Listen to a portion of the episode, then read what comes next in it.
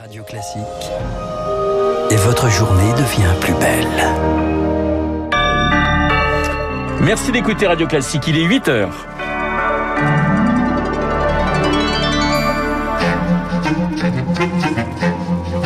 7h30, 9h, la matinale de Radio Classique avec Renaud Blanc. Vacciner toujours plus, même au coin de la rue, le gouvernement met les, les bouchées doubles. Rien ne doit rester dans les frigos. 135 000 doses seront déployées ce week-end dans les 23 départements à risque. Il vient de décoller de Rome, direction Bagdad. Le pape François entame un voyage historique de trois jours en Irak, une première pour un souverain pontife. Et puis, il transporte de l'eau chaude de la Floride vers l'Islande. Le Gulf Stream ralentit et c'est une très très mauvaise nouvelle pour la planète. Radio classique. Et le journal de 8 heures nous est présenté par Lucille Bréau. Bonjour Lucille. Bonjour Renaud, bonjour à tous. À la une, la vaccination à haute dose. Des cabinets des généralistes aux pharmacies de quartier jusqu'à ces barnums installés ce week-end au coin de la rue. L'heure est à la mobilisation générale. 135 000 doses vont être déployées ce week-end dans les 23 départements sous vigilance renforcée pour accélérer clairement la cadence. Annonce de Jean Castex hier soir. Objectif vacciner 30 millions de personnes d'ici l'été. Rémi Vallès. Toutes les doses de vaccins disponibles doivent être utilisées au plus vite. Voilà pour le mot d'ordre. Rien ne doit rester dans les frigos, explique le Premier ministre. Depuis hier soir, les agences régionales de santé, les préfets, les collectivités territoriales font le point. Où sont les doses? Combien y en a-t-il? Et comment les utiliser le plus rapidement possible?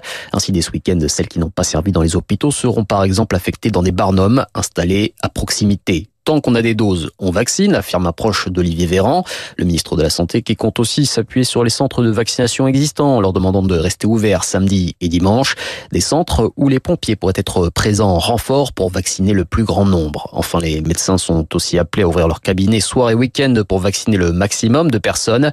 Cette stratégie d'accélération de la vaccination qui va se poursuivre dans les semaines qui viennent, les pharmaciens pourront eux aussi se joindre au mouvement dès le 15 mars. Et les soignants sont priés de montrer l'exemple Seul un tiers d'entre eux sont vaccinés. Pour l'instant, ce n'est pas normal. Pour Jean Castex, le vaccin objet mondial de convoitise, l'Italie vient de bloquer l'exportation de 250 000 doses d'AstraZeneca vers l'Australie, produites sur le sol européen. Décision justifiée par la pénurie et les retards d'approvisionnement du laboratoire. Israël, l'Autriche et le Danemark en parallèle ont décidé de s'allier pour produire une nouvelle génération de vaccins, un accord déjà très critiqué au sein de l'Union. 8h02 sur Radio Classique, les habitants du pas-de-Calais, eux, seront privés de sortie ce week-end. C'est le seul département confiné par Jean Castex hier soir et pour les quatre prochains week-ends à partir de demain 6h et jusqu'à demain 18h. L'île de Franche en revanche est épargnée, incompréhensible pour Pierre-Henri Dumont, le député Les Républicains du Pas-de-Calais. Nous avons un sentiment dans le Pas-de-Calais que euh, les décisions qui sont prises sont des décisions du deux poids deux mesures où on peut euh, confiner les provinciaux et par contre les Parisiens, on peut les laisser le week-end vaquer à leurs occupations. C'est profondément injuste. Donc c'est aujourd'hui une double peine qui frappe les habitants euh, de mon territoire. Ils sont aujourd'hui les seuls confinés. Et dans le Pas-de-Calais, comme dans tous les départements en vigilance renforcée, les grandes surfaces et les centres commerciaux de plus de 10 000 m2 vont également fermer. Ils sont désormais 23 en rouge sur la carte de France. L'Aisne, les Hautes-Alpes et l'Aube se sont ajoutés à la liste hier. Lucille, Jean Castex est attendu à Beauvais aujourd'hui dans l'Oise. Avec son ministre de l'Intérieur, Gérald Darmanin, un déplacement depuis, car depuis dimanche soir, la ville est le théâtre d'affrontements entre jeunes et policiers. Trois sections de CRS ont dû être déployées depuis mardi. Pour Yves Marignaud d'unité SGP Police, la situation n'est plus tenable. Mes collègues sont inquiets parce que les moyens utilisés par ces individus sont euh, dangereux et peuvent être mortels. On doit faire face à une trentaine d'individus euh, munis de mortiers d'artifice, de boules de pétanque et de pavés et autres projectiles. On a besoin de 16 effectifs à minima pour Beauvais, pouvoir obtenir le surnombre quand on est confronté à ce genre d'événement. Et cette nuit, c'est dans le quartier de la Duchère à Lyon que police et jeunes se sont affrontés. Bilan 12 interpellations, détention après l'accident d'un jeune de 13 ans en scooter dans le même quartier. C'était mercredi dernier. Il ne portait pas de casque, qu'il est dans le coma. La police est accusée de l'avoir pris en chasse. La préfecture dément formellement.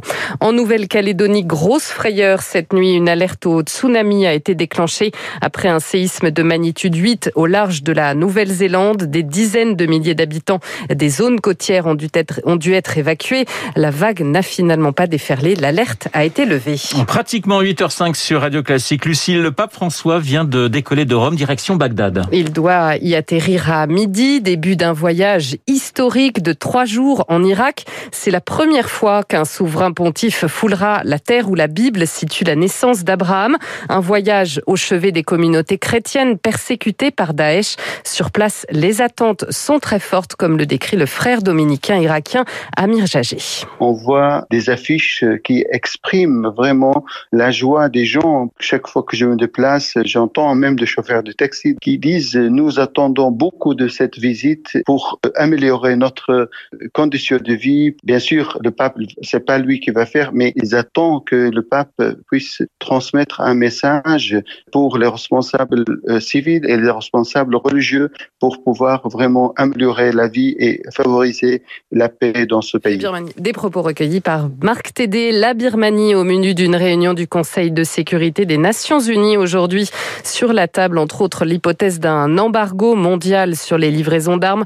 Mercredi 38, manifestants sont morts tués par des tirs à balles réelles des forces de sécurité. Lucille, et on change totalement de sujet. C'est grâce à lui qu'il fait doux chez nous l'hiver. Le Gulf Stream s'affaiblit pourtant d'année en année. Et oui, les marins d'Ouessant le connaissent bien. D'après une étude publiée il y a quelques jours, il serait à son niveau le plus faible depuis 1000 ans et c'est très très inquiétant, Baptiste Gabory. Oui, le Gulf Hein, il faut l'imaginer comme un tapis roulant. Il transporte l'eau chaude de l'équateur vers le nord de l'Atlantique où elle se refroidit, devient plus lourde, coule et repart vers le sud, un courant qui devrait ralentir nettement d'ici la fin du siècle à cause de la hausse des températures de l'océan. Gilles Reverdin, océanographe. Il y a un consensus que ça doit diminuer. C'est difficile de l'imaginer autrement si les eaux de surface se réchauffent euh, de 3 degrés, voire plus. Ça réduit la densité de l'eau et devrait amener à une réduction qui pourrait euh, excéder 30%.